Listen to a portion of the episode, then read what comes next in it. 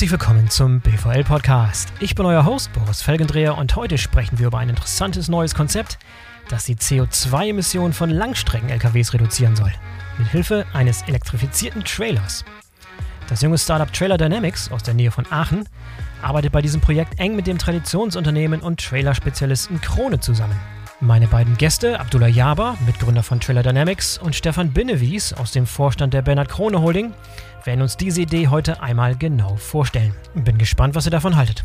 Bevor wir loslegen, noch ein Hinweis auf den Sponsor der heutigen Sendung, Siemens. Siemens bietet als Technologiepartner ein umfangreiches Portfolio aus Software- und Hardwareprodukten, Lösungen und Dienstleistungen. Ziel ist es, die digitale Transformation in der Logistik und Intralogistik voranzutreiben und Kunden dabei zu begleiten. Wenn ihr also bei Logistikdienstleistern und Warehouse-Betreibern arbeitet oder auf Seiten von Verladern aus Industrie und Handel tätig seid und auf funktionierende Lieferketten und reibungslose Intralogistik angewiesen seid, und wer ist das nicht, dann solltet ihr euch vielleicht mal das Leistungsspektrum von Siemens anschauen. Ob intelligente Softwarelösung für eine nachhaltige und resiliente Supply Chain, flexible Automatisierungslösung für eure Intralogistik oder Beratung durch Logistikexperten, Siemens könnte in diesen Bereichen auf jeden Fall ein sinnvoller Partner für euch sein. Schaut doch mal vorbei unter www.siemens-digital-logistics.com. Siemens-digital-logistics.com. Diesen und weitere Links findet ihr auch in den Shownotes dieser Sendung. So, und jetzt kommen Abdullah Jaber und Stefan Binnewies. Ich wünsche euch viel Spaß beim Zuhören. Hallo Abdullah, hallo Stefan, herzlich willkommen zum BVL-Podcast. Schön, dass ihr dabei seid. Moin, grüß dich.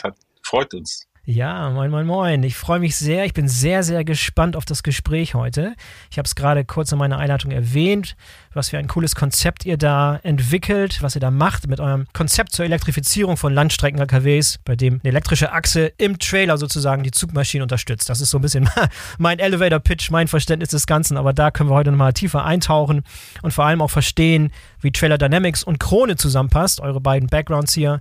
Lass uns mal anfangen. Abdullah, du bist äh, Mitgründer von Trailer Dynamics. Ich habe gesehen, ihr seid 2018 gegründet, vier Jahre unterwegs. Nimm uns mal mit so zu den ersten Gedanken, die ersten Ideen, die du damals hattest mit deinem Gründungsteam, wie ihr auf die Idee gekommen seid, sowas durchzuziehen. Ja, das, die, die Geschichte liegt tatsächlich ein bisschen länger nach hinten, ja. Also du musst dir vorstellen, ich hatte mit meiner Mutter gestritten und habe ihr gesagt, ich hätte gerne einen Motorradführerschein. Dann hat die gesagt, nee, mm, und am Ende kam dann sozusagen der LKW-Führerschein als Kompromiss. Okay. So, danach ist nicht lange Zeit nichts passiert. Und, und witzigerweise äh, äh, hatte ich mich damals nach einer Diplomarbeit äh, umgeschaut und fand was ganz, ganz Spannendes. Und da ging es halt um die Effizienz von Nutzfahrzeugen beim DLR in Köln.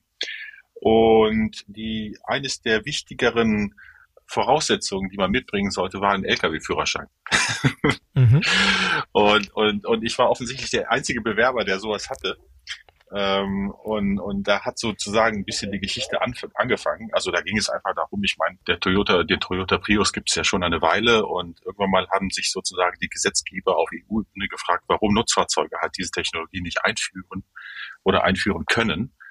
Ähm, und wir haben dann kurz zusammengefasst herausgefunden, es liegt einfach halt an, die, an den gesetzlichen Rahmenbedingungen, ja, die maximale Länge, maximale Breite, maximale Höhe, maximale Gewichte. Ähm, und, und das begrenzt halt sozusagen die, die entsprechenden Freiheitsgrade oder Möglichkeiten, ähm, sagen wir mal, effizienzsteigernde Technologie in den LKW zu bringen. Das Problem halt beim LKW ist, und das sehen wir halt auf der Straße offensichtlich, es ist ein großes und schweres Fahrzeug. Entsprechend sind diese Maßnahmen auch halt groß und schwer. Ähm, und, und das Ende der Geschichte war, dass dann sozusagen ein Richtlinienentwurf entstanden ist, der dann ein bisschen mehr Raum für aerodynamische Applikationen geben wollte und ein bisschen mehr Nutzlast oder, oder Gesamtgewichterhöhung, weil halt diese alternativen Antriebe halt ein bisschen schwerer sind. Und dann war ich eigentlich raus aus dieser Geschichte, hatte dann einen Nachbarn und der hatte an, an irgendwelchen pneumatischen Messebauthemen gearbeitet. Und ich habe ihm gesagt, hey, guck mal, hier, da gibt es ein Problem an der Aerodynamik der, der Nutzfahrzeuge. Äh, auf dem Bierdeckel was gezeichnet, habe gesagt, mach das, das wird bestimmt super. Nach einem Jahr ruft er an sagt, hey Abdullah, hör mal, ich, das müssen wir unbedingt machen am Ende der Geschichte war es so, dass ich dann alleine mit dieser, sagen wir mal, Entwicklung stand und, und, und mein, mein lieber Freund da nicht mehr, keine Lust mehr hatte. Ähm, und tatsächlich war das so, dass wir mit diesem ersten Schritt sozusagen uns gewagt haben oder ich mich gewagt habe in, in das Thema Abenteuer Nutzfahr Nutzfahrzeugeffizienzsteigerung. Und da war auch der erste Kontakt damals mit Krone, ich glaube 2016. Ende der Geschichte war, dass die Regelungen viel, viel langsamer waren. Aber daraus haben wir auch gelernt. Ne? Also das, was wir gelernt haben, ist natürlich sind wir dann schneller als der Wettbewerb oder der Zukunft voraus mit unseren Ideen und Entwicklungen. Und das ist halt immer das, die, der Grundgedanke hinter einem Startup. Der Startup wettet auf die Zukunft. Und wir haben ein bisschen Glück gehabt, dass wir sozusagen mit unserer Wette gut lagen. Sehr schön. Stefan, wann hast du das erste Mal von dieser Idee gehört, die Trailer Dynamics damals angestoßen hat? Warst du auch schon in den ersten Gesprächen 2016 mit am Start oder erst später dazu gestoßen? Ich bin selber erst seit, äh, seit äh, 2019 bei Krone. Ah ja, okay. ähm, äh, fairerweise muss man dazu sagen, 2016 war die Zeit noch nicht reif. Ähm, ich, ich glaube vielleicht auch die, die, die DNA der Trailerhersteller zumindest noch gar nicht vorbereitet, überhaupt sich sowas zu denken und ähm, und, und man hat Abdullah jetzt nicht abblitzen lassen, aber die Idee ist nicht wirklich aufgenommen worden in dem Sinne, glaube ich. Und ähm, ich habe zum ersten Mal vor knapp zwei Jahren äh, äh, im Endeffekt von, von Trailer Dynamics erfahren über ja, eine, eine Investmentboutique, die einfach eine Mail geschickt hat nach dem Motto, da ist wer. Und äh, mhm. rein zufällig äh, habe ich knapp eine Woche vorher einen Artikel gelesen, wo ein, wo ein Wettbewerber von uns im Zusammenhang mit Aerodynamik zitiert wurde. Eigentlich ist die Branche ja total bescheuert. Äh, wir ziehen immer noch ein Scheunentor als Zugmaschine hinter uns her. Hm. Äh, und das war ein ganz anderer Zusammenhang, aber ich kam ja aus der, aus der Intralogistik quasi. Ich mache 15 Jahre Intralogistik als, als Historie und ähm, habe mich schon länger damit befasst, äh, wie können Gabelstapler auch noch mehr eingesetzt werden. Und wir haben immer überlegt, eigentlich kannst du mit dem Gabelstapler auch auf dem, auf dem, auf dem Yard auch einen Trailer bewegen. Du brauchst aber immer dafür eine, eine pneumatische, äh, hydraulische Zusatzeinrichtung, weil der Trailer hat keine Energie hat. Der ist halt standalone. Das hat mich schon immer beschäftigt. Und ich habe gesagt, nein, eigentlich, äh, eigentlich ist die Idee genial. Ähm, und das war ja auch noch ähm, zumindest ein bisschen bevor wir als Gesellschaft das Thema Nachhaltigkeit und CO2-Reduzierung so richtig, richtig, richtig ernst genommen haben. Ähm, und äh, heißt im Endeffekt vor knapp zwei Jahren. Äh, und ähm, ich glaube, Abdullah, da haben wir vor knapp zwei Jahren müssten wir uns dann Pi mal Daumen auch zum ersten Mal persönlich kennengelernt haben. Und dann war nicht nur die Idee auf dem Papier geil, sondern auch die Leute waren geil und es hat gepasst in dem Sinne. Und dann nahm das Ganze seinen Lauf. Also haben wir jetzt fast Zweijähriges, Abdullah, ne? Genau. Boris, ich, ich, ich bin ja eigentlich historisch noch 2016 stehen geblieben. Und in der Zwischenzeit war ja auch viel Lustiges passiert. Ich hatte den Entwicklungschef bei Krone kennengelernt und haben ein bisschen darüber gesprochen, wie dann halt so eine Auslegung ist. TCO, solche Themen waren mir vorher alle gar nicht bekannt. Ich meine, man kommt so naiv aus der Wissenschaft und denkt so, ja, äh, äh, wir, wir nehmen einen handelsüblichen Space Shuttle und äh, dann wird schon alles gut. Ne? Und, und das, das Spannende, was er mir mitgegeben hat, ist tatsächlich dieses Thema TCO, also der Total Cost of äh, Ownership oder Amortisation. Und, und in der Zwischenzeit hatte ich dann ähm, bei SAP angefangen und, und zufällig in der, in der Transportation Management Abteilung und, und habe dieses Thema mitgenommen und habe dann nochmal also wie, wie gesagt, wir haben Aerodynamik, haben wir, wir hatten uns mit dem Thema Aerodynamik intensiv beschäftigt und da eine Lösung entwickelt. Aber ein Teil dieses Regelwerks war ja auch alternative Antriebe. Mhm. Und in der Zwischenzeit hatten wir uns mit elektrischen Fahrrädern, Bambusfahrrädern und ähnlichen Themen beschäftigt und haben dann sozusagen ein digitales Modell gebaut und haben uns haben geschaut, dass wir im Kontext von ganz ganz vielen Randparametern Langlebigkeit, Kosten, Effizienz, äh, Emissionsreduktionsziele sozusagen ein, ein, im Englischen sagt man ein Sound, ja, ein, ein, ein, ein vernünftiges, plausibles Konstrukt bauen. Und das Witzige war, dass wir dann damals innerhalb der SAP dieses Thema gepitcht haben und die haben uns echt sehr, sehr viel geholfen, haben das Thema nochmal super geschärft und so weiter. Da haben gesagt, ja, Software ist super, aber äh, in Hardware investieren wir nicht. ja. und, ähm, Verständlich. Und, okay. und, und, das war, war ein bisschen schade, ne? aber aus, dem, aus, der, aus der heutigen Brille oder aus der Brille von SAP natürlich äh, macht das alles Sinn. Aber wir kamen dann so ein bisschen Schritt für Schritt in diese Startup-Ökosysteme rein und sind dann am Ende bei der Startup Autobahn gelandet in, in Stuttgart. Das ist so eine Art mhm. Accelerator, der von Daimler und anderen OEMs gestützt wird. Und das Spannende war, dass dann die Porsche Logistik PLP4 uns entdeckt hat und gesagt hat, hey, wir haben ein ganz, ganz spezielles Problem. Wir fahren Lowliner, also niedrige Sattelzugmaschinen mit Megalinern von Krone sozusagen in unserer ähm, Automotive-Logistik.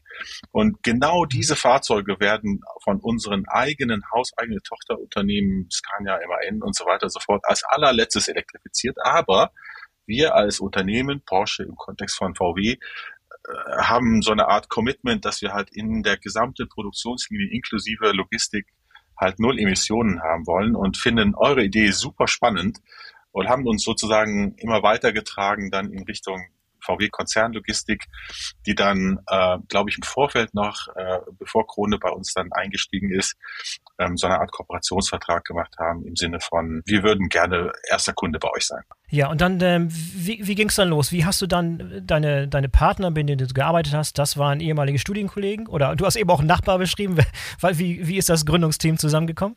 Ja, das Gründungsteam ist äh, wie, genauso zusammengekommen im Kontext von äh, Nachbar, Freunde. Also man muss es sich so vorstellen, ich bin kein Ingenieur, nur Wissenschaftler, ja.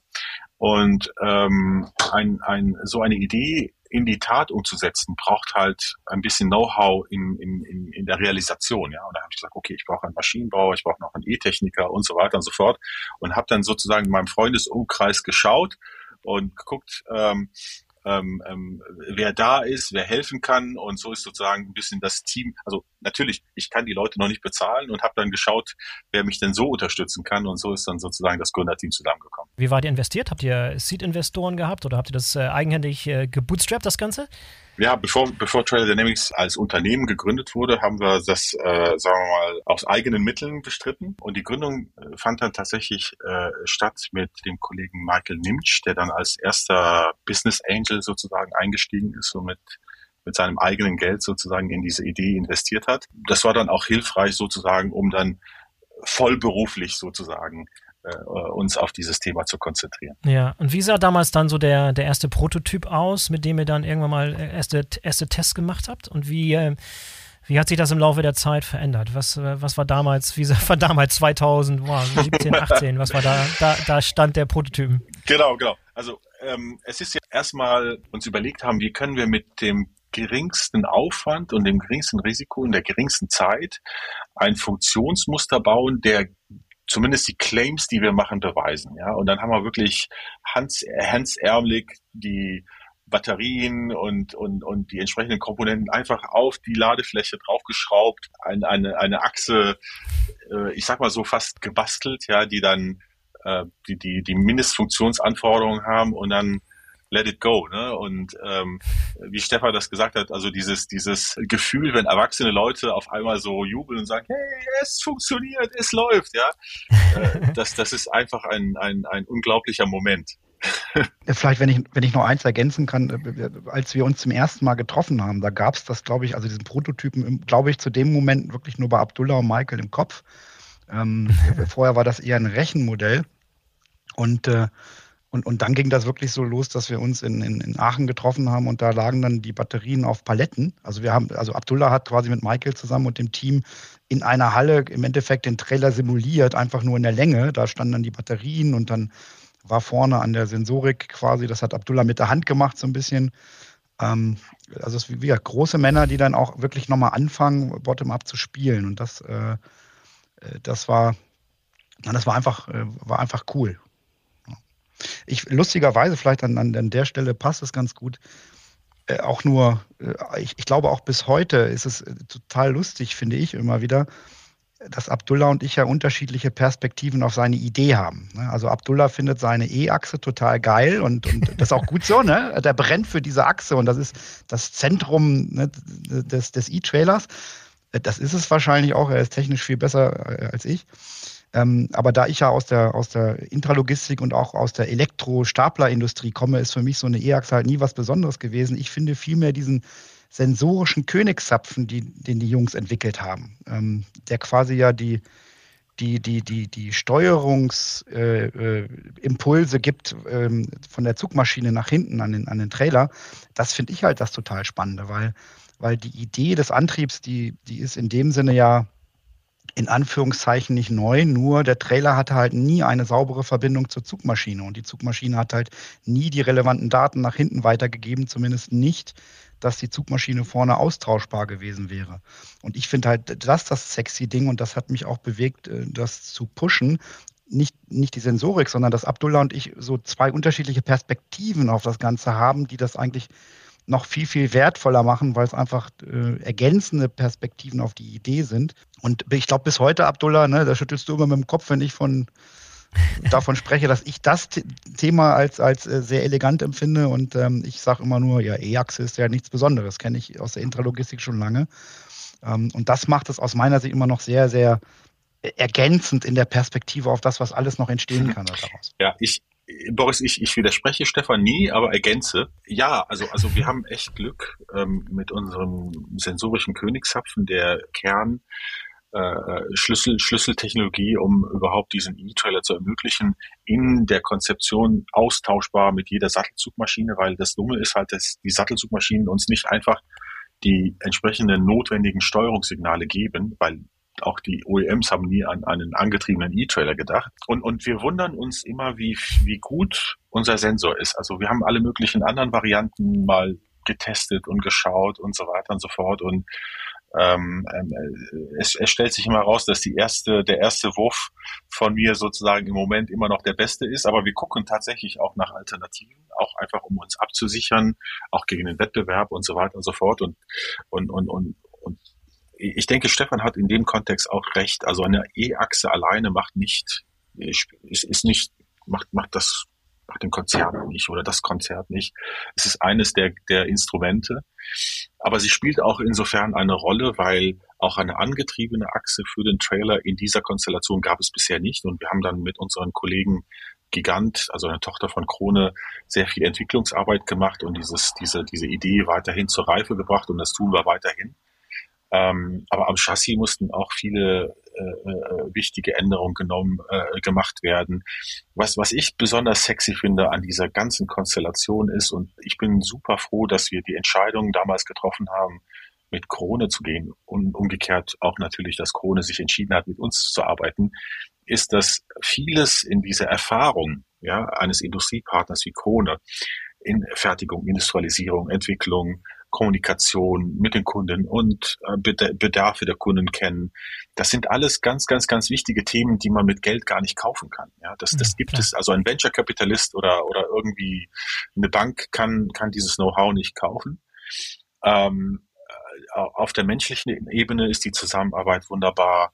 Ähm, äh, wir, wir fühlen uns super wertgeschätzt. Also ich sage immer in der Familie, ähm, so, so viel Dankbarkeit kann man gar nicht äh, zum Ausdruck bringen, weil es gehört ja wirklich Können dazu, ja, das, unbestritten. Ne? Man, man muss gewissermaßen gewisse Fertigkeiten, Talent, eine gute Idee, ein gutes Konzept bringen. Alles andere ist wirklich Glück oder Gottes Segen, wie ich sage. Ja, also man muss die richtigen Leute haben, die richtige Zeit. Ja, das, das, der, der, der Zeitpunkt spielt eine Rolle. Ähm, ähm, die richtigen Partner haben ähm, wir, wir sind einfach, also wir fühlen uns wirklich privilegiert, jetzt diese Aufgabe erfüllen zu können. Und das ist vor allem eine gute Aufgabe insofern, weil wir äh, Emissionen und Kosten in der Logistik senken. Und das ist halt wirklich, ähm, nochmal, um das zu betonen, in der heutigen Zeit ein ganz wichtiges Thema. Und daran zu arbeiten und nicht jetzt irgendwie Waffen zu bauen oder sonst irgendeinen anderen Quatsch, ja, ist einfach eine tolle Sache. Ja, jetzt haben wir schon punktuell so ein paar Dinge, ein paar Elemente aus diesem Gesamtsystem schon mal beschrieben und angefangen zu erklären. Aber vielleicht, Abdullah, gib uns noch mal so ein, so ein Update. Heute, Juli 2022, wie sieht das System heute aus? Also es ist tatsächlich so, wenn du auf den Trailer heute schauen würdest von außen, würdest du kaum Unterschiede zu einem normalen Trailer erkennen. Mhm. Selbst in der, in, der, in der Nutzung auch nicht. Ja? Ankoppeln, Kabel anschließen, losfahren. In der Funktionsbeschreibung nutze ich immer ähm, das Gleichnis eines E-Bikes, ja. Es ist auch ähnlich, ja. Als, als Fahrradfahrer hast du auch kein Kabel, kein Steuerungskabel, das mit dein, dein Gehirn mit dem E-Bike verbindet, sondern du hast noch einen nicht. Hilfsantrieb. Nee, nee, noch, noch kein Neuralink. genau, noch nicht und hoffentlich auch nicht wirklich, weil es funktioniert wirklich schon ganz gut. Und der Clou ist, dass dein E-Bike ein bisschen antizipiert, was du machst. Es fühlt, was du machst, ja, ob du jetzt in die Pedale drückst oder nicht Ähm, es merkt, ob du in der Kurve fährst oder ob du an der Ampel stehst. Es sieht zwar die Ampel nicht, aber es kann es sozusagen innerhalb seiner Algorithmen berechnen. Und eine ähnliche Situation haben wir halt in der Kombination in der Spielart zwischen Sattelzugmaschine und Trailer. Der, der, die Sattelzugmaschine gibt ein paar Signale, ja, Bremsen, Rückwärtsfahren, super. Aber alles andere, wie die Radstellung ist, was es gerade macht, ob es schaltet, das weiß der Trailer nicht. Auch nicht wohin, von wo bis wohin das Ding fährt. Ja. Und entsprechend ist halt dieser sensorische Königshapfen die entsprechende Schnittstelle zwischen den beiden Fahrzeugen, die dazu hilft, sozusagen, dass der Trailer der Sattelzugmaschine hinterher, also nachgeführt werden kann. Ja. Er fühlt einfach, ob sie gerade zieht oder nicht, ne, mhm. ne, und dann, dann macht er sich leicht, wie das E-Bike. Mhm. Und mhm. es ist halt einfach, ich sage immer, ein ganz großes E-Bike, ja. Ja, vielleicht ein paar Dinge dazu. Also lass uns sprechen erstmal über den Trailer selber. Da gibt es also diesen E-Antriebsstrang, der ersetzt sozusagen eine der nicht angetriebenen Achsen mhm. im existierenden Trailer. Da gibt es aber auch noch Batterien, Klar. das Ganze muss angetrieben werden. Beschreib mal bitte so die, die, verschiedenen Komponenten für die Zuhörer, die sich noch nicht ganz so gut auskennen. Klar, es ist, es ist einfach fast identisch eins zu eins mit einem normalen E-Auto. Ja, es hat eine elektrische Antriebsachse mit einem Getriebe. In unserem Fall haben wir sogar ein zweistufiges Getriebe. Äh, wir haben zwei Motoren. Also das heißt, wir, jeder dieser, dieser Räder ist mit einem für ihn individuellen Motor angeschlossen, was uns dann halt ein bisschen äh, tricksen, äh, ein paar lustige Tricks machen lassen kann, wie äh, ähm, sowas wie ein adaptives ABS, ja. Wir haben einen großen, großen Batteriekasten, weil halt das Fahrzeug schwer ist und viel Energie benötigt. Ein, ein Kühlsystem, äh, ein, ein Gehirn hat der Trailer jetzt auf einmal. Also das heißt eine VCU, einen echten einen echten Computer sozusagen an Bord, der die Steuerung übernimmt, der die ganzen Systeme regelt. Insgesamt haben wir acht bis neun Steuergeräte, je nachdem, ob wir halt ein Kühlaggregat noch dabei haben. Wir haben Inverter, ähm, wir haben viele, viele Sensoren, jede, jede Menge Kabel und das war's. Und das ist das Lustige immer. Also von den bewegten Komponenten ist es halt so, dass halt elektrische Antriebsstränge viel, viel weniger haben als Verbrennungsmotoren. Wir haben kein Schaltgetriebe, keine Kolben oder sonstige mechanische Komponenten. Aber alles, was man halt in einem ID3 oder Porsche Taycan oder so findet, findet man dann eins zu eins bei uns wieder, nur halt größer. Ja, aber der E-Trailer ist äh, ungleich komplexer als ein gewöhnlicher Trailer. Absolut, absolut. Und du hast vorhin gesprochen über Total Cost of Ownership. Ich meine, die erste Frage, die sich mir stellt, ich gucke mir diesen E-Trailer an, der hat eine Batterie, der hat einen Antriebsstrang, der hat, der ist schwer, der ist, der ist aufwendig, der ist komplex, absolut. der wird teuer sein. Beschreib mal bitte, wie das Ganze dann zusammenpasst. Vielleicht kann äh, Stefan da nochmal was sagen zu, zum Vergleich mhm. vom Preis auch und vom Gewicht und diese ganzen Dimensionen, die da eine Rolle spielen. Normaler Anhänger und dann so ein E-Trailer, das sind halt schon zwei verschiedene Schuhe. Lass uns da mal kurz drüber sprechen und wie sich diese Total Cost of Ownership dann tatsächlich auch bemerkbar genau. macht, dass das Ganze funktioniert. Ich glaube, das Wichtigste, ähm, das Wichtigste ist dabei immer, äh, vielleicht immer auch nochmal in den Vordergrund zu heben. Ähm, natürlich sprechen wir über Business Cases und so weiter, aber das Hauptziel ist hier eine CO2-Emissionsreduzierung von formal, sagen wir immer, über 20 Prozent. Ähm, äh, ich, ich glaube, dass es deutlich mehr ist. Und ich weiß gar nicht, hast du Kinder? Ich ja. Mhm. Also wir haben alle Kinder. Ähm, ich glaube, das ist erstmal die mhm. aller, aller, aller wichtigste Aufgabe. Ähm, wenn wir heute ein Business Case rechnen müssten, und ich werde auch, wenn ich das Konzept jetzt bei Krone-Kunden ab und zu mal vorstelle, abends beim, beim, beim, beim Essen, und die fragen mich ja, was kostet der denn? Dann sage ich, ich weiß es nicht, weil es in, in, in der Endausbaustufe hinterher sehr Use Case abhängig sein wird. Aber eins weiß ich. Ähm, der, der Liter Diesel wird durch die CO2-Steuer äh, im Vergleich heute zu 2025 deutlich teurer. Das steht fest. Ich glaube, wir bezahlen jetzt, glaube ich, 20 äh, Euro nochmal äh, obendrauf pro, äh, pro Tonne und dann wird es 55 Euro sein. Irgendwo so in, in diesem Rahmen. Ne? Also schlag mich nicht auf die Zahlen. Mhm. Ähm, äh, die Maut wird mhm. in irgendeiner Form sich äh, auf eine, auf eine CO2-Emissionsmaut irgendwo verändern. Vielleicht perspektivisch. Ähm, mhm. Ich gehe davon aus, dass äh, dass äh, das, was im Pkw schon längst gang und gäbe ist, dass die, sage ich mal, in, in Betrieb oder in Marktbringer eine, eine Flottenquote erfüllen müssen. Das ist ja auch für die Zugmaschinenhersteller schon der Fall. Ich gehe davon aus, dass das irgendwann auch für die Trailerhersteller der Fall sein wird. Plus, plus, plus, plus, plus. Also alles, also die TCOs werden sich in der Zukunft strukturell äh, deutlich verändern und alles das, was mit Verbrauch zu tun hat, wird in eine CO2-Bepreisung gehen, die also die TCO deutlich nach oben treiben werden in diesen Komponenten. Ähm, der, mhm. äh, wenn, wenn du dir die TCO des, des, äh, des, des, äh, unseres Kunden anschaust, äh, über einen dicken Daumen, je nachdem, was der fährt, aber sagen wir einfach mal, der hat 100.000 Euro äh, TCO pro Jahr, ähm, dann macht die, machen die Herstellungskosten, also die AFA auf den Trailer, das ist verschwindend gering. Lass das zwei oder drei Prozentpunkte der TCO sein. Ähm, also selbst wenn jetzt, wenn, selbst wenn der Trailer doppelt so teuer oder dreimal so teuer wäre hinterher, ähm, auf die, auf die TCO hat das einen geringen Effekt, der aus unserer Sicht den Effekt überkompensiert, dass er mit der, mit der CO2-Emissionseinsparung und der Spriteinsparung, also wir sparen ja auch Sprit dadurch ein, ähm, ähm, dass er da kompensierende Effekte haben wird. Wie hoch der Preis sein wird, ganz ehrlich, heute keine Ahnung, sehr Use Case abhängig. Mhm.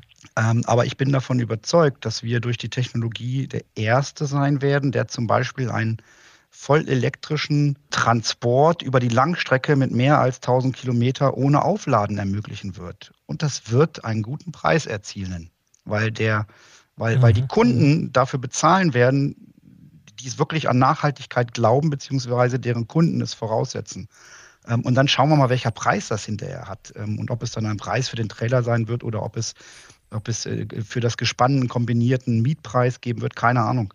Ähm, aber das, diese Antwort gebe ich immer. lasst uns nicht gleich immer so sehr auf, was kostet der Trailer ähm, äh, äh mhm, mhm, zielen, sondern was ist es wert, 1000 Kilometer voll elektrisch ohne Aufladen Langstrecke bedienen zu können in einer Welt, wo die Infrastruktur noch lange, lange, lange brauchen wird, um alternative Kombinationen eines vollelektrischen Transports äh, in der, in der entsprechenden Zeit äh, zu gewährleisten.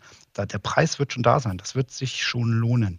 Ähm, wo er genau mhm. liegen wird für den Trailer hinterher in im, im, im Preis des Kaufens, I don't know. Äh, und und ich, ich überspitze das sogar noch, I don't care. Ich bin überzeugt davon, dass es den Preis äh, äh, kriegen wird, den es wert ist in den Use Cases. Genau. Äh, Boris, das sind ja zwei, zwei, zwei, drei Themen, die gerade Stefan genannt hat, die einfach, glaube ich, zusammengefasst die Schlüsselfragen beantworten. Das eine ist, die Elektro, also der elektrische Antriebsstrang ist dreimal so effizient wie ein Dieselantriebsstrang. Und der Strompreis ist deutlich niedriger. Das heißt, wenn wir die, den Anteil halt des Energieverbrauchs an der TCO sehen, dann sieht es jetzt schon so aus, als wären wir auf einer, auf, auf, auf einer guten Trajektorie, sag ich mal so. Ja. Und, und je teurer der Dieselpreis wird, also das war schon letztes Jahr so und du hast ja gesehen, wie die Entwicklung der Preise sich jetzt gestaltet. Ähm, aber zusätzlich, also wenn du den Use Case siehst und wir jetzt nicht als Wettbewerber für die OEMs kommen, sondern sagen, okay, wir helfen den großen Truckherstellern, ihre Reichweiten sozusagen an den Diesel anzugleichen, ja, dann wird sozusagen daraus eine richtig schöne Story. Ähm, TCO kannst du einen Haken dran machen, Use Case, Funktionalität. Ähm, das Einzige, was sozusagen noch ein bisschen nachhakt, ist das Thema halt äh, Ladeinfrastruktur. Ja. Und dann muss man sagen, wenn die dann nochmal ausgeweitet wird, dann können wir auch unsere Batterien kleiner machen und dann wird das mit der TCO noch viel besser. Ja, und, und das ist ein Thema, das macht mir jetzt im Moment auch keine Sorgen. Das ist so nach dem Motto Bedarf geweckt, Bedarf gedeckt. Und, und wir gehen jetzt schon mal ganz bewusst einen ersten Schritt erstmal mit Diesel-Sattelzugmaschinen, ja, und ähm, haben dann diesen Bedarf, der aber, also sag mal so, wenn jemand dummerweise seinen E-Trailer nicht aufladen kann, dann ist das nicht so schlimm. Dann ist das halt wie ein ganz normaler Diesel-Sattelzug, der halt einfach nur einen konventionellen Trailer zieht, was aber trotzdem halt dem Kunden und dem Versorger die Möglichkeit gibt, sozusagen auf diesen Bedarf zu reagieren und die entsprechende Infrastruktur dahin zu bauen, wo halt der Bedarf ist. Ne? Dann wächst sozusagen das beide zusammen in der Zukunft und äh, wir sehen uns sozusagen auch als Enabler, als, als Wegbereiter der Elektromobilität für die Nutzfahrzeuge.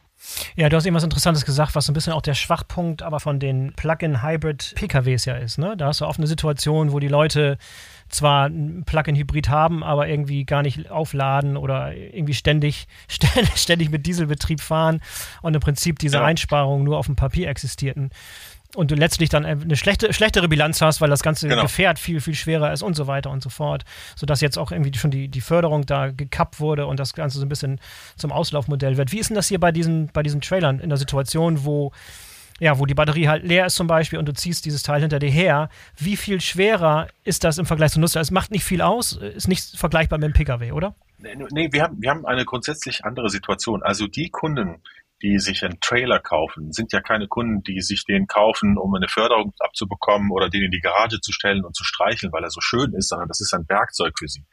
Ja, und wenn der Fahrer ein, zwei Mal halt absichtlich, ja. ohne aufzuladen, mit diesem Trailer fährt, wird, er, wird sie ihm sein Spediteur schon auf den Nacken schlagen und sagen, hey Kollege, das ist nicht der Sinn dieser Sache, weil neben den Emissionssenkungsthemen, die du ja angesprochen hast, was auch wichtig ist, ist das Thema auch Kosten. Ja, einfach so viel Geld in einen äh, Asset zu investieren, dass man dann halt sozusagen nicht nutzt, ist schon etwas, was halt schmerzt bei den PKWs und, und bei den, bei den, bei den Trailern äh, ebenfalls. Also wir reden hier von Ausnahmesituationen. Sagen wir mal, wir fahren jetzt nach Portugal 2000, 3000 Kilometer, das ist eine lange Strecke, da gibt es keine Ladeinfrastruktur. Da sagen wir, mit dem E-Trail ist das kein Problem. Ist zwar jetzt nicht der beste Use Case, aber es ist kein Halsbruch. Und wenn du das dann halt machst, dann machst du es halt ein, zwei Mal und hoffentlich entsteht da sozusagen die Ladeinfrastruktur. Aber gedacht ist das Thema ja halt eher so, dass du halt für den Use Case 500 bis 700 Kilometer jedes Mal halt die Batterie chargest. Dann macht das halt finanziell Sinn und das macht halt auch umwelttechnisch Sinn. Und, und eine, eine Sache noch ergänzend dabei, Abdullah hat ja das System auch schlau und selbstlernend ausgerichtet. Dadurch, dass wir die Route ja vorher wissen, kann der, kann der, kann der Nutzer sie hinterher auch äh, quasi einspeisen sodass du hinterher dann das Optimum rausholen kannst an, an, an Batterieunterstützung. Also selbst wenn wir wissen, da fährt einer, überspitzt gesprochen, 3000 Kilometer, dann können wir über, über das Profil der Strecke immer noch genau ausrechnen quasi, was ist eigentlich der Sweet Spot? Wann kann er unterstützen? Wann soll er unterstützen? Wie kann er wieder aufladen? Weil die Achse kann ja auch, oder das, das Konzept kann ja auch rekuperieren, sodass wir dann selbst, wenn, wenn über diese zu lange Strecke die Batteriekapazität nicht ausreicht, wir sie trotzdem optimal nutzen können, um, wie gesagt, CO2-Emissionen einzusparen. Das ist das eine, aber auch die Energiebilanz hinterher zumindest optimal irgendwo zu gestalten. Ähm, das heißt, da, da kommt halt dieses Thema, ich sage mal, Digitalisierung kommt auch noch dazu, dass wir quasi dadurch, dass wir das Streckenprofil kennen, wir auch noch selbst wenn die Kapazität begrenzt sein sollte, sie optimal nutzen in, im Sinne der Hybrid-Technologie. Ja, und das Ganze wird wo berechnet? Das ist also im Trailer selber oder muss das dann verbunden werden mit dem, mit dem Betriebssystem sozusagen des, des Sattelzugs? Oder wie darf ich mir dieses System vorstellen, das da diese Route kennt und diese Berechnung vornimmt? Genau, wir haben, wir haben ein ähm, High-Level-System und ein Low-Level-System. Low-Level musst du dir vorstellen, ist sehr maschinennah. Das ist genau das, was in einem Trailer stattfindet. Mhm. Und es gibt darüber hinaus sozusagen auf einem höheren Level eine Software, die sagen wir mal, die entsprechenden Parameter in dem Trailer an die Route anpasst, je nachdem wie viel Payload, wie die Topografie, welch, wie lang die Strecke ist und sagt ihm, äh, setz mal die und die Parameter so, dann hast du halt das Optimum, also unser Ziel ist immer auf der entsprechenden Tagesstrecke die Batterie leer zu fahren. Ja, weil es macht ja keinen Sinn, sozusagen die schwere Batterie mitzunehmen und halt nur einen Teil des SOCs auf, äh, also State of Charge, ne, ein, ein Teil der Ladung äh, der Batterieladung auf der Strecke zu nutzen und einfach sozusagen das restliche Asset ungenutzt zu lassen. Ähm, und, und die Idee ist sozusagen auf den entsprechenden Use Case diese Fahrzeuge sozusagen optimal zu nutzen. Und, und, und Boris, das, das klingt jetzt ein bisschen komisch, aber die Speditionen, die ich kennengelernt habe, ja, also nochmal so eine Kennzahl. Drei bis vier Prozent der zugelassenen Fahrzeuge in Deutschland sind schwere Nutzfahrzeuge. Aber wenn du auf der Autobahn guckst, hast du das Gefühl, dass 80 Prozent der, der, zugelassenen Fahrzeuge LKW sind. Das liegt einfach daran, dass diese Fahrzeuge super viele Kilometer pro Jahr abreißen.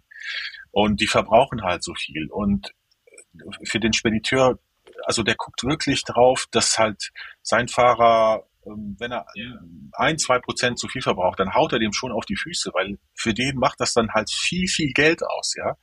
Und entsprechend ist er auch halt sehr, sehr empfindlich im Kontext halt dieser entsprechenden Kosten, weil es halt ein sehr wettbewerbsgetriebenes äh, äh Unterfangen ist, ja. Die Branche ist sehr, sehr äh, wettbewerbsgetrieben äh, und sehr, sehr preissensitiv. Ähm, und entsprechend habe ich da überhaupt gar keine Sorgen, dass die Leute sozusagen mit diesem Asset vernünftig umgehen, weil das halt Sinn und Zweck dieser Geschichte ist, ja.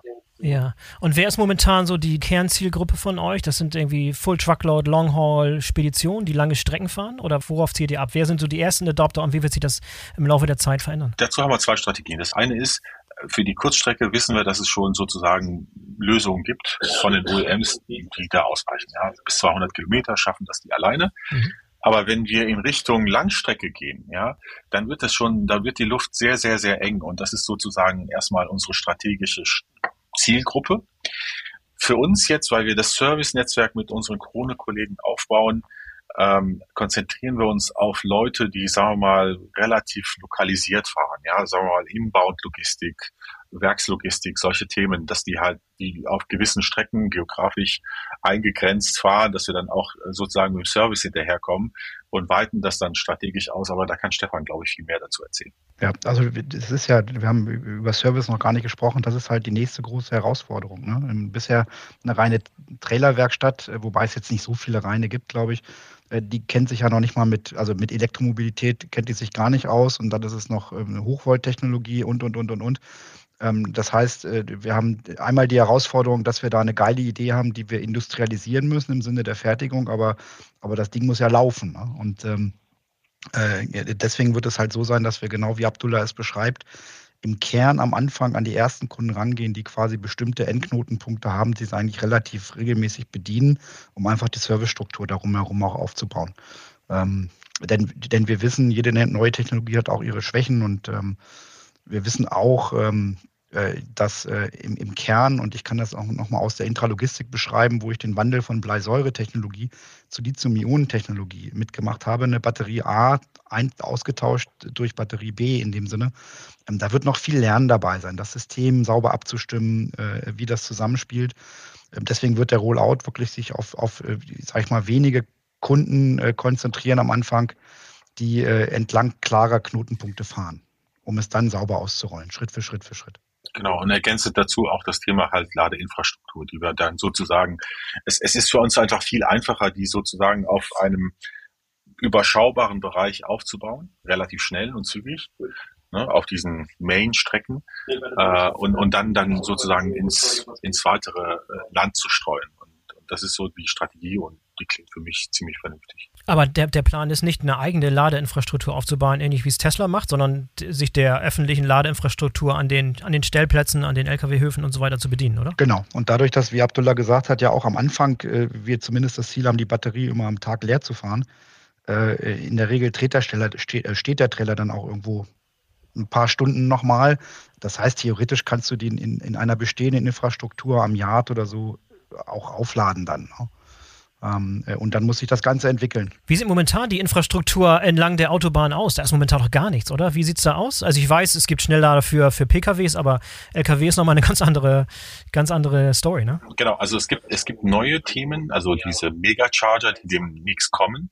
Aber unsere Trailer sind im Moment also mit CCS Typ 2 Steckern bestückt. Das heißt, die können halt einfach an der AC-Dose und einem normalen sagen wir, Ionity Fast Charger bis zu 350 kW äh, geladen werden. Und das ist jetzt für den Use Case erstmal ausreichend. Ähm, ähm, aber um dann nochmal Stefan zu ergänzen, also natürlich ist das so, dass wir vorhandene Infrastruktur schon nutzen wollen. Wir werden aber unseren Kunden helfen müssen, sozusagen bei der Beratung und der entsprechenden Ausarbeitung und vielleicht Errichtung der Infrastruktur zu helfen, auch im, im Depot. Ja, auch das, wie gesagt, Key Learning aus der Intralogistik. Genauso hat sich die Lithium-Ionen-Technologie auch in der Intralogistik durchgesetzt. Ne? Man dachte immer, man kommt vom Fahrzeug ähm, und hat hinterher festgestellt, ja, aber ich habe dann, ich brauche eine ganz andere Infrastruktur in den jeweiligen Lagerhäusern ähm, und, und ist auch dahin gegangen, dass hinterher dann das Gesamtoptimum wichtig wird, dass auch da irgendwie ähm, sage ich mal, auch ein, ein sich selbst lernendes oder selbstlernendes System hinterher genau auch ermittelt, wann eine Batterie denn auch aufgeladen werden könnte. Und das geht äh, so weit, dass, dass irgendwann das, das Mittagessenverhalten der Fahrer quasi nochmal äh, zu Rate gezogen wird, um dann auch zu gucken, äh, wann kann ich genau laden, wie lange ist das, wann reduziere ich oder wie verhindere ich, dass ich die Batterie auch leer fahre hinterher, um dann, dann auch mit, per Algorithmus hinterher dann auch das, das Ladeverhalten zu optimieren, um damit auch den Energieverbrauch äh, sauber auch nochmal zu optimieren. Und dann geht es auch darum, äh, ähm, jetzt aus der Intralogistik kommt, ähm, der, der, Strom hat ja auch nicht immer den gleichen Preis. Ne? Also sage ich mal, die Peaks zu umgehen und das Ladeverhalten dann auch so abzustimmen, dass die halt auch äh, an, an zu Zeiten laden, wo der Strom relativ günstig ist. Und das hinterher ist, also die, die Einsparung über den Trailer ist das eine, aber hinterher geht es ja um Energieverbrauch und, und CO2-Emissionseinsparungen end-to-end. Ähm, und das wird äh, dann quasi noch über, über die Gesamtoptimierung, äh, sage ich mal, wo kommt der Strom her, über welche Infrastruktur kann ich ihn laden und wie kann ich möglichst wenig Zeit auch verlieren, um zu laden, äh, um den Fahrer auch dann in der, in der Fahrzeit zu optimieren. Das wird dann die nächste Stufe auch der, der, der Optimierung sein werden. Also wir werden, wir gehen ja auch davon aus, hat Abdullah gerade angesprochen, dass wir diesen Trailer nicht so viel verkaufen, wie wir heute einen Trailer verkaufen. Ne? So als, als Stück Auto, sondern wir, das ist ein Teil einer Lösung ne, Teil einer Gesamtlösung hinterher, die, die jeweils an das, an das Setting, die Infrastrukturvoraussetzungen des Kunden, an die Fahrtstrecken des Kunden, ähm, auch an den Fuhrpark des Kunden hinterher noch adaptiert werden können. Ähm, und mhm. und äh, das ist eher dann ein, ein Lösungsverkaufen. Ähm, mhm. Was ich wiederum sehr spannend auch für die Industrie finde, weil es halt ähm, äh, ja ein, ein, ein, auch ein, ein Denkwechsel in der Industrie ist. Den haben wir ja, der ist jetzt nicht neu, weil das ist das gleiche bei dem Thema Leichtbau oder Aerodynamik.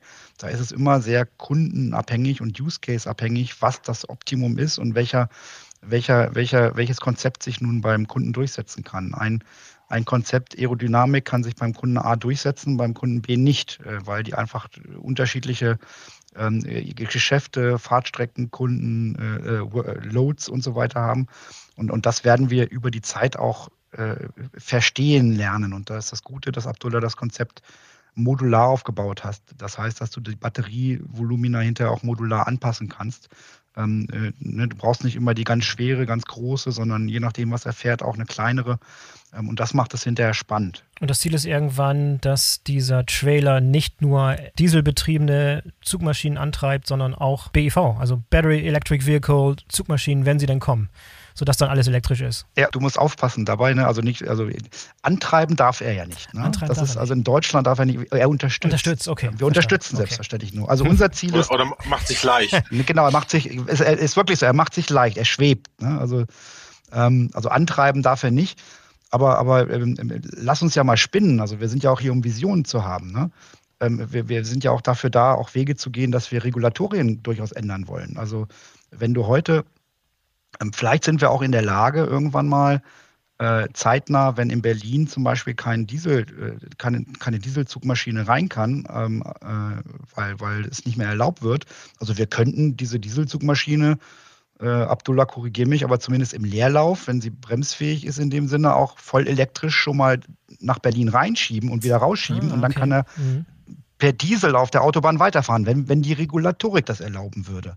Das heißt, auch durch das Konzept ist auch nochmal die Möglichkeit gegeben, einfach völlig neu zu denken, weil es macht ja jetzt auch keinen Sinn, dass ich zwischen, zwischen Rumänien und Berlin äh, quasi mit, einer Dieselzugmaschine den Trailer fahre und dann verliere ich zwei Stunden, weil eine äh, elektrische Zugmaschine warten muss mit einem anderen Fahrer äh, auf, auf irgendwie den Trailer, der dann umgedockt werden muss, damit er nach Berlin rein und raus darf. Also wir, wir können wir haben dadurch die Möglichkeit, und das finde ich hochspannend, einfach auch nochmal neu zu denken und zu versuchen, auch die Regulatorik da zu ändern, wo es möglicherweise sinnvoll ist, um auch solche Lösungen zu kreieren, dass der Trailer vielleicht auch mal schieben darf für eine halbe Stunde mit 50 km/h in der Stadt, um rein und raus voll elektrisch zu kommen und nicht mit Diesel. Mhm. Und wenn jetzt mal so einen Blick in die Zukunft wagt, äh, vielleicht mal erstmal Bestandsaufnahme, wie viele Trailer haben wir momentan in Deutschland oder Europa, die konventionell sind und dann Lkw dieselbetriebene Sattelzüge.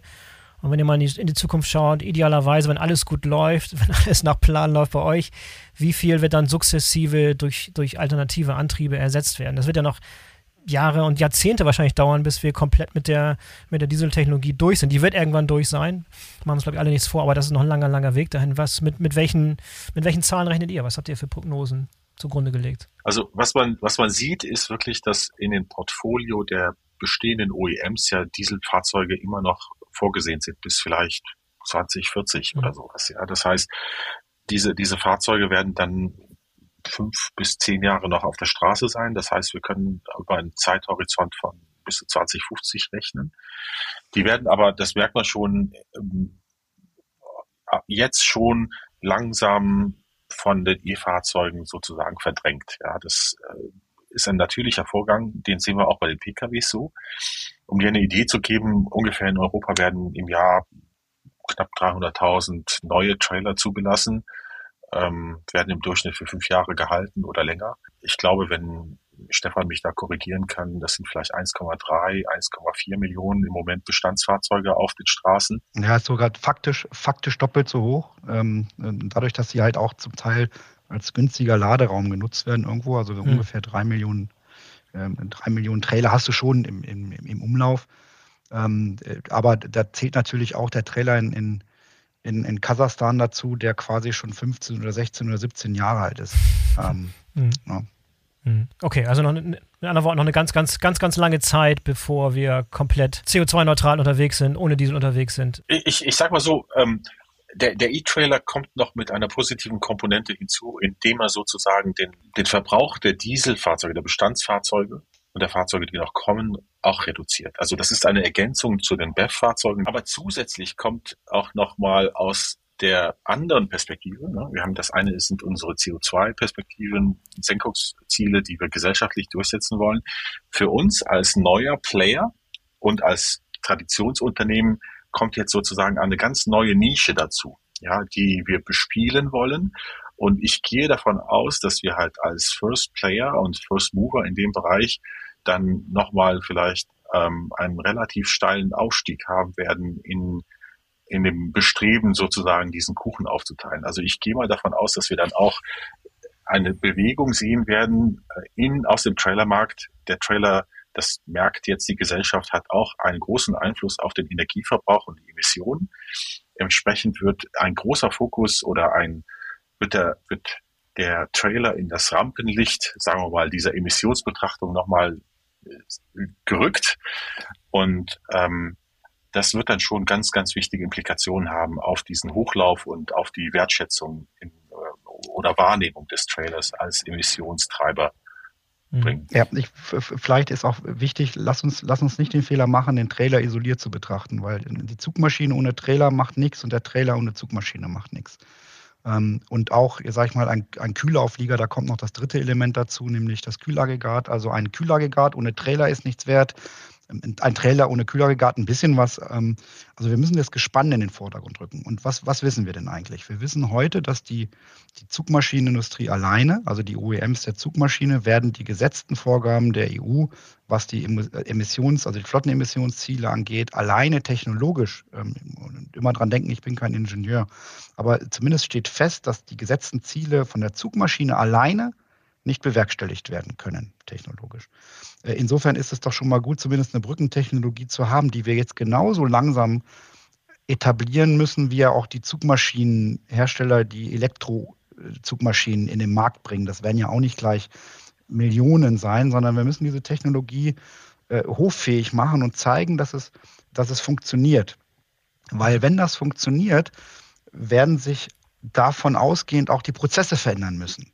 Ja, weil, weil bisher, bisher ist der Trailer ja, der ist dumm gewesen, weil er sich nicht alleine bewegen konnte und er hatte keine, wenn er irgendwo stand und äh, auf einem, äh, sag ich mal, auf einem, auf einem Werkshof, äh, dann hatte der in der Regel auch keine Energie mit bei sich, ähm, weil der wurde ja nicht überall angestöpselt. Und in der neuen Welt kann er helfen, sich selber zu bewegen und er hat jederzeit Energie on board. Ähm, das heißt, wir können jetzt mal so denken, dass er jederzeit auch die Tür automatisch auf oder zumachen könnte, ohne hm. dass halt ein Mensch da immer hin muss. Weil was merken wir denn alle? Die Menschen werden knapp. Die Fahrer werden knapp, die Fachkräfte werden knapp. Und, ähm, und alleine das Thema, er könnte helfen, sich selber zu bewegen, plus er hat jederzeit auch Energie, etwas selber zu tun, ja, ähm, äh, hm. wird quasi helfen auch, äh, vielleicht, vielleicht verkaufen wir auch als Krone ähm, damit in zehn Jahren pro Jahr weniger Trailer, weil wir es durch diese Technologie schaffen, die, die gesamte Logistikkette effizienter zu machen. Ne? Also ich, sage immer so überspitzt, äh, unser Trailer steht einen Großteil der Zeit und wenn er fährt, ist er auch noch nicht mal voll ausgelastet in dem Sinne. Und, und das wird ja noch schlimmer, wenn wir immer weniger Fahrer haben. Also wir müssen gucken, dass wir das Ganze als, als Gespann sehen und als integralen Teil einer gesamten Logistikkette. Und wenn wir mhm. dann lernen zu denken, dass das Ding jetzt auch mehr eigenständiger sein kann und nicht immer irgendwie eine Unterstützung manuell oder durch eine ziehende Maschine braucht, dann, denkt, dann lernen wir dadurch auch ein bisschen was anderes, äh, nämlich dass, dass quasi wir Prozesse auch anpassen können, um Schritt für Schritt für Schritt in, in, in, mehr in eine automatisierte Logistik zu gehen, weil irgendwann werden wir keine Gabelstaplerfahrer mehr haben, wir werden weniger Fahrer haben, wir werden weniger Yardpersonal oder, oder Werkspersonal in dem Sinne haben. Das heißt, es ist gar nicht nur dieses eine Element, sondern auch noch das andere. Und ähm, ich glaube, dass wir nicht schnell in, in, in Hunderttausenden von Trailern pro Jahr sprechen, sondern uns langsam über 1000, über 2000, 4000 bis zum Ende dieser Dekade dann ranrobben werden. Aber es wird das Denken verändern und überhaupt dann in, sag ich mal, in 20 Jahren den vollen Nutzen ausbreiten, wenn wir, und davon sind wir überzeugt, dieses Thema ja auf die gesamte Branche ausdehnen wollen. Denn Trailer Dynamics ist ja jetzt nicht nur auf Krone fokussiert, sondern wir sind eigentlich im Kern hinterher als Trailer Dynamics ähm, Hersteller offen. Weil nur dann macht es Sinn. Und jetzt ganz konkret, so für die nächsten Monate, die nächsten zwei Jahre vielleicht, äh, wenn jemand zugehört hat und Partner will, mitmachen will, was ist der beste Weg? Wie kann man mit euch zusammenarbeiten? Was sind die besten Targets? Mit wem würdet ihr gerne zusammenarbeiten? Wen hättet ihr gerne mit an Bord, um diese Prototypen dann in Richtung Serienreife zu bringen? Ich glaube, Abdullah, ähm, wir sind, haben schon viele an Bord. Ich glaube, alle können gespannt sein auf die, auf die IAA ähm, mhm. wo auch das Trailer Dynamics Team vor Ort sein wird. Äh, also wer Bock hat, das mal zu sehen, zu erleben, wird auf der IAA diverse Möglichkeiten haben, an unterschiedlichen Stellen mit sich, sich mit dem Konzept zu beschäftigen. Und wie gesagt, das, das Trailer Dynamics Team ähm, wird auch vor Ort sein, um dann auch aussagefähig zu sein, ne, wie schnell könnten wir eigentlich und lass uns doch mal diskutieren, weil im Kern geht es darum, ist mir ganz wichtig, nicht einen anderen Trailer zu kaufen, sondern CO2-Emissionen einzusparen. Und das ist hinterher dann ähm, das, was Abdullah gesagt hat. Das bedarf einer Beratung, einer, einer Diskussion, eines Verständnisses, was ist dein Anwendungsfall und wie können wir dir helfen. Im Zweifel würde da jemand kommen, der sagt, ich will genau diesen Trailer jetzt sofort haben und wir würden im Nachgang feststellen, macht bei dir überhaupt keinen Sinn. Du bist vielleicht der falsche Anwender dafür, auch wenn wir da dankbar sind, dass du das Konzept geil findest. Aber ich mhm. glaube, die IAA ist eine gute Möglichkeit, um sich auch zu diesem Thema äh, bei uns dann entsprechend auch aufzuschlauen, einfach auch zu diskutieren. Ähm, äh, jetzt mal, ich will nicht vorgreifen, Abdullah, hoffentlich müssen wir das hinterher nicht rausschneiden, aber, aber wir werden eine App haben, wo wir aufzeigen können, was wir mit dieser Technologie in Abhängigkeit von Fuhrparkgröße, Fahrdistanzen, ähm, Work, also äh, Load und so weiter, also wir werden das mal aufzeigen, plakativ deutlich machen, wie viel CO2-Emissionen wir eigentlich dadurch in Verbindung mit Zugmaschine ABCDE auch sparen können hinterher. Und das müssen wir begreifbar machen. Okay, ihr habt es hier gehört, auf der IAA in Hannover Ende September ist ähm, Krone natürlich vor Ort und auch Trailer Dynamics. Und ich lasse noch ein paar Links in den Show Notes, dass Leute sich schlau machen können und dann ein bisschen tiefer einsteigen können. Aber vielen, vielen Dank schon mal für das tolle Gespräch heute. Mega, mega spannend. Ich wünsche euch viel Erfolg bei dem Gelingen des Ganzen. Stefan Abdullah, vielen Dank, dass ihr dabei wart und bis zum nächsten Mal. Sehr gerne. Danke dir. Danke, Boris. Hat Spaß gemacht. Vielen Dank. So, das war der BWL-Podcast mit Abdullah Jaber und Stefan Benewies. Ich hoffe, euch hat es gefallen und ihr seid in der nächsten Woche wieder dabei. Auch wenn ihr in den wohlverdienten Sommerurlaub geht, nehmt uns doch einfach mit auf die Reise. In diesem Sinne, bis zum nächsten Mal, euer Boris Felgendreher.